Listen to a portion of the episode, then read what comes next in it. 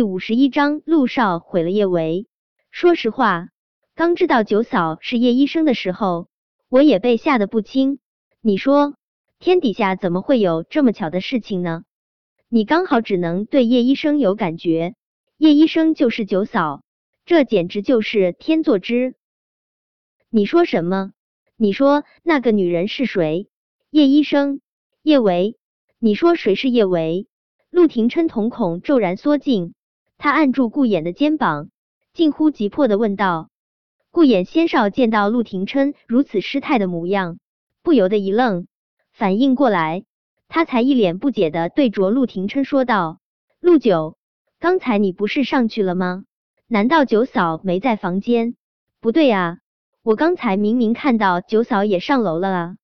说重点。”陆廷琛没闲情逸致在这里跟顾衍废话，他只想知道楼上房间的女人到底是谁。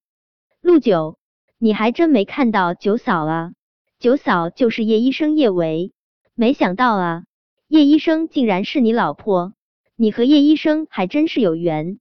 有了九嫂，以后你就不用当和尚了。后来，顾衍又叽叽喳喳的说了些什么？陆廷琛都没有心情听，他猛地放开顾衍，就往楼上冲去。现在他的脑袋里面如同被扔进去了一个炸弹，轰隆隆炸开。那个爱慕虚荣的女人是叶维，今晚房间里面的女人是叶维，而他还让汪铎给他找了三个穷凶极恶的男人。陆廷琛的拳头骤然攥起，手背上青筋暴起，他现在。恨不能狠狠给自己一拳，他竟然将他置身于那般绝望的境地，他永远都无法忘记上次他差点儿被赵松欺负，他浑身是血的倒在地上的画面，每每想起，他恨不得想要杀人，而这一次是他亲手将他推入了万劫不复的境地。陆廷琛从来没有这般恐慌过。距离他离开总统套房已经过去了半个多小时，也就是说，那三个男人已经进去半个多小时了。若是他愿意妥协还好，他知道他的性子，他看似柔弱，内心却比谁都倔强。他不会妥协，只怕此时就算是他赶过去，也已经造成了无法挽回的悲剧。顾眼见陆廷琛那样火急火燎的冲上楼。也意识到了这件事的不寻常，他沉吟了片刻，也连忙跟了上去。刚到楼梯口，顾衍就看到了从楼上走下来的汪铎。直觉告诉顾衍，汪铎会出现在这里，他一定知道一些他不知道的事情。顾衍上前，他一把抓住汪铎的胳膊：“你怎么会在这里？”顾衍又不是外人，汪铎也没打算瞒着他。他推了下鼻梁上的金丝边框眼睛，看上去斯文而又老实。是老大让我过来的，他让我帮那个女人收尸。顾衍意识到了些什么，捏在汪铎胳膊上的手不由自主收紧。收尸？给哪个女人收尸？就是老大的前妻，那个爱慕虚荣的女人啊。汪铎顿了顿，接着说道：“老大说了，他以后不想再看到她。”让他死生自负，陆少，我跟你说，那个女人胆子还真大，竟然敢在房间里给老大下药。你知道的，老大最讨厌这种喜欢主动往他身上贴的女人了。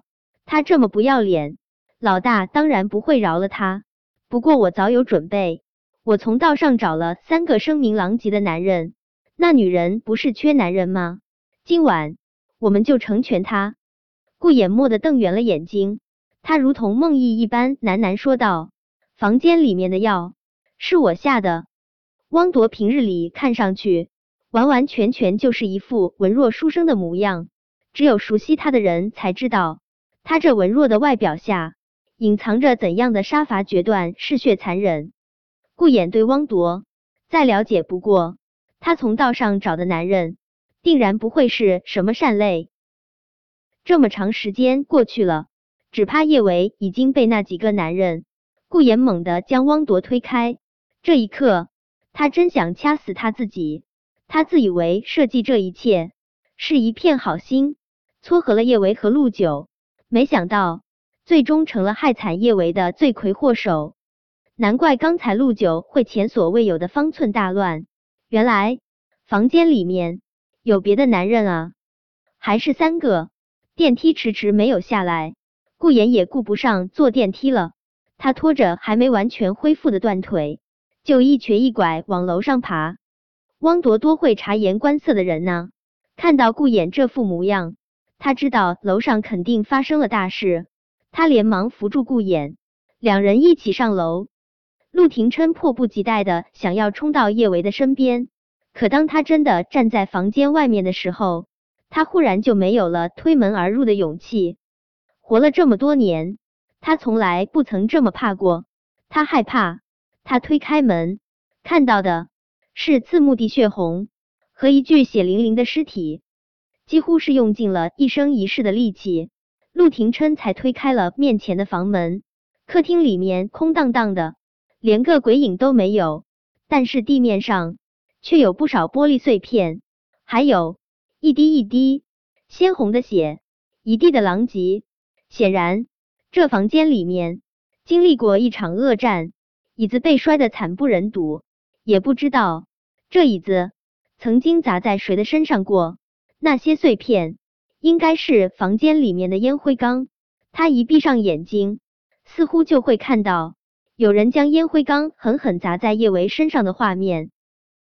叶维，陆廷琛声音嘶哑。他低低地唤着叶维的名字，没有人回应他。